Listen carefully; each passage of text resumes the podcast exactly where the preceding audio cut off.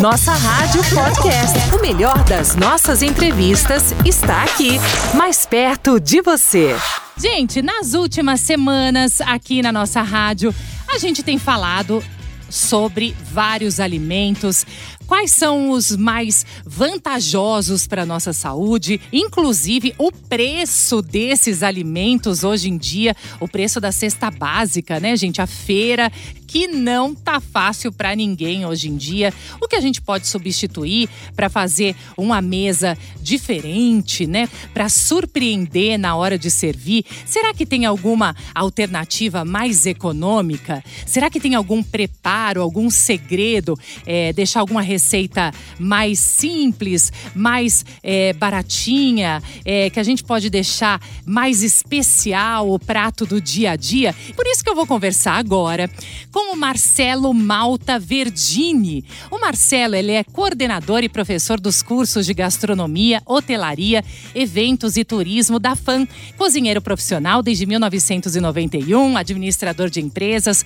consultor de restaurantes, tendo experiência como cozinheiro, chefe e proprietário de restaurantes no Brasil e na Espanha. O Marcelo Malta está junto com a gente aqui. Marcelo, boa tarde, seja bem-vindo aqui à nossa rádio. Oi, Carol, boa tarde. Boa tarde para todos os ouvintes da nossa rádio. Uma alegria estar com você aqui. A alegria é toda nossa, Marcelo. Seja bem-vindo. E eu já vou começar te fazendo uma pergunta aqui, que é essa alta dos preços que a gente vê aí né, hoje em dia, né, Marcelo? Nessa época que o pessoal está consumindo o tradicional bacalhau e tantos outros produtos. Será que existe alguma alternativa mais econômica, Marcelo? Olha, Carol, realmente o bacalhau é um ingrediente caro, né? Uhum. É, o verdadeiro bacalhau ele é importado com essa situação econômica mais complicada aí, a gente realmente precisa pensar em uma alternativa. Eu sugiro é, de imediato assim que a gente trabalhe com a tilápia.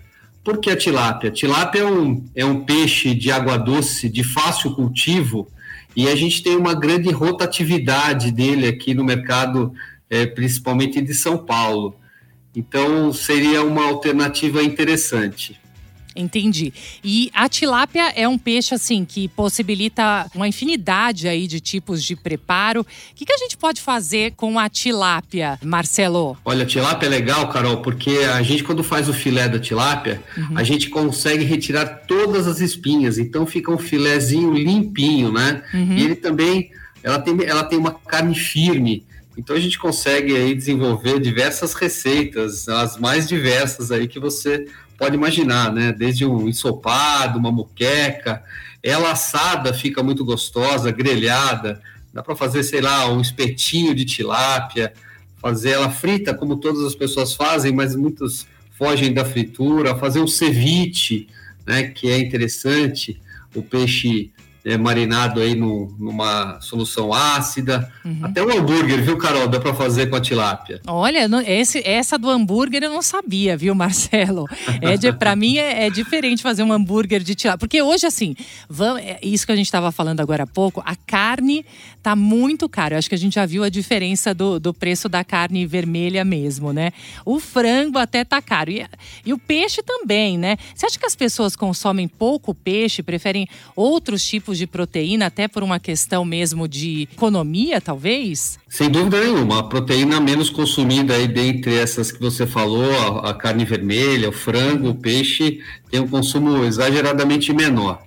Mas. Eu, e, e, também, mas isso é por região também, viu, Carol? Se você pegar o norte do Brasil, ele tem um consumo bem grande de peixes. Uhum. É, mas aqui no sudeste, tirando o litoral, que tem um consumo razoável, é, o consumo é baixo. E eu acho que isso se deve a uma questão cultural, né? hábito mesmo. As pessoas da cidade elas vêm já com uma, uma cultura de consumo de carne vermelha, carne suína, aves e pouco consumo dos pescados. Mas é verdade também que esse consumo, apesar de ainda pequeno, ele aumentou muito de alguns anos para cá ele chegou até a dobrar esse consumo, que é algo interessante. Eu acho até porque as pessoas cada vez mais estão conscientes, né, do que elas, elas comem, reflete diretamente na saúde e, e sem dúvida nenhuma ah, o mundo dos pescados aí ele, ele, é mais saudável, uma proteína mais leve, sem gordura saturada, enfim. Chefe, é o seguinte, falando em adaptações, já que a gente está falando tanto dos preços aí dessas proteínas, tem alguma adaptação que pode ser feita aí, esses pratos que a gente é, costuma comer no dia a dia, né? Já que está tudo tão caro, até o próprio frango aí, que as pessoas é, costumam usar muito para economizar. Será que essas adaptações por produtos mais em conta, como que dá para a gente fazer usando uma salada, de repente, até mesmo na, na sobremesa, né? No, no prato final. O que, que a gente pode adaptar? Ah, Carol, eu acho que as pessoas é, precisam ficar antenadas aí no, no valor dos ingredientes, né? Primeiro fazer uma pesquisa, ver o que o que está barato, o que está caro, porque depende a parte de, de hortifruti, ela pode variar muito, aí, depende das condições meteorológicas. É, o mesmo os pescados, né? Quando você é, vai a uma peixaria, sem dúvida o mais interessante é pegar aquele peixe que está na época de pesca, e aí fazer essa pesquisa. E, e depois, é, criatividade, né? Não obrigatoriamente a gente precisa consumir a proteína mesmo, a carne, né? Ah, vou fazer é, um filé à parmejana, dá para fazer uma berinjela parmejana, que na minha opinião fica até mais gostosa né, do que o próprio filé à parmejana. É, a lasanha, não, não precisamos colocar carne, e aí buscar essas alternativas, né? De, de trabalhar aí com ingredientes que não sejam obrigatoriamente a proteína. A gente tem é, possibilidades aí de, de mudar os clássicos, né? A muqueca, em vez de fazer a muqueca é, com peixe, fazer uma muqueca de banana, um clássico do Espírito Santo maravilhoso, trabalhar bastante com batata. A gente tem diversas maneiras de trabalhar com batata assada no forno, enfim, né? preparar tortas com legumes, quiche, soufflés, é, enfim, eu acho que a gente precisa, é, quando for para a cozinha, por conta de necessidade mesmo, para economizar, ter essa criatividade. Hoje a gente tem facilidade de encontrar receitas pela internet, não é, Carol? Então é, é se, se aventurar na cozinha, eu acho que é, que é uma alternativa. É isso, Marcelo. E agora uma pergunta da nossa ouvinte aqui que está participando pelo Zero Operadora 11, ouvinte da nossa rádio, nossa tarde. A Lourdes, do Capão Redondo, pergunta o seguinte: no curso de gastronomia, essa questão de utilizar os produtos alternativos ou mais em conta na preparação dos pratos também é trabalhada?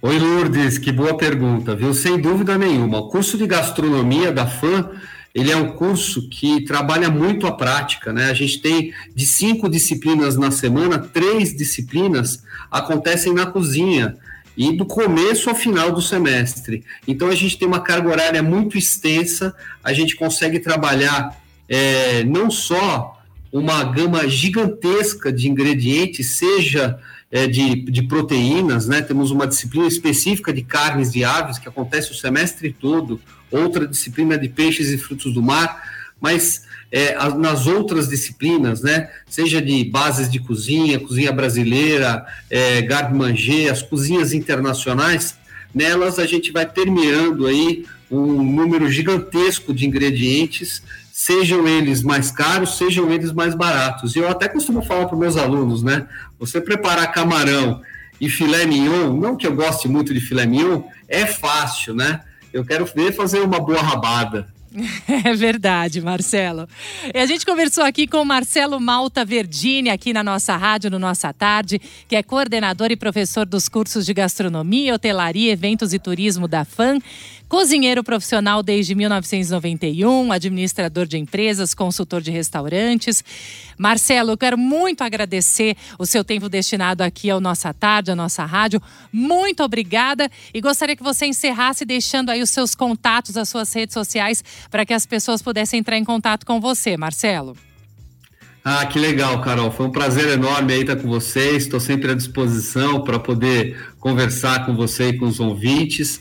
É, a gente tem o, o, portal da FAM, né, que é o vemprafan.com.br, que é uma maneira fácil de, de me encontrar ali. E também a gente tem o Instagram da gastronomia, né, que é Gastronomia Fã. E lá no Instagram a gente sempre posta todas as coisas gostosas lá, as receitas que a gente prepara. Tá ótimo, Marcelo. Muito obrigada mais uma vez. Um beijo grande para você e até uma próxima oportunidade. Valeu, Carol. Um beijo, um abraço para todos. Obrigado. Nossa Rádio Podcast. O melhor das nossas entrevistas está aqui, mais perto de você.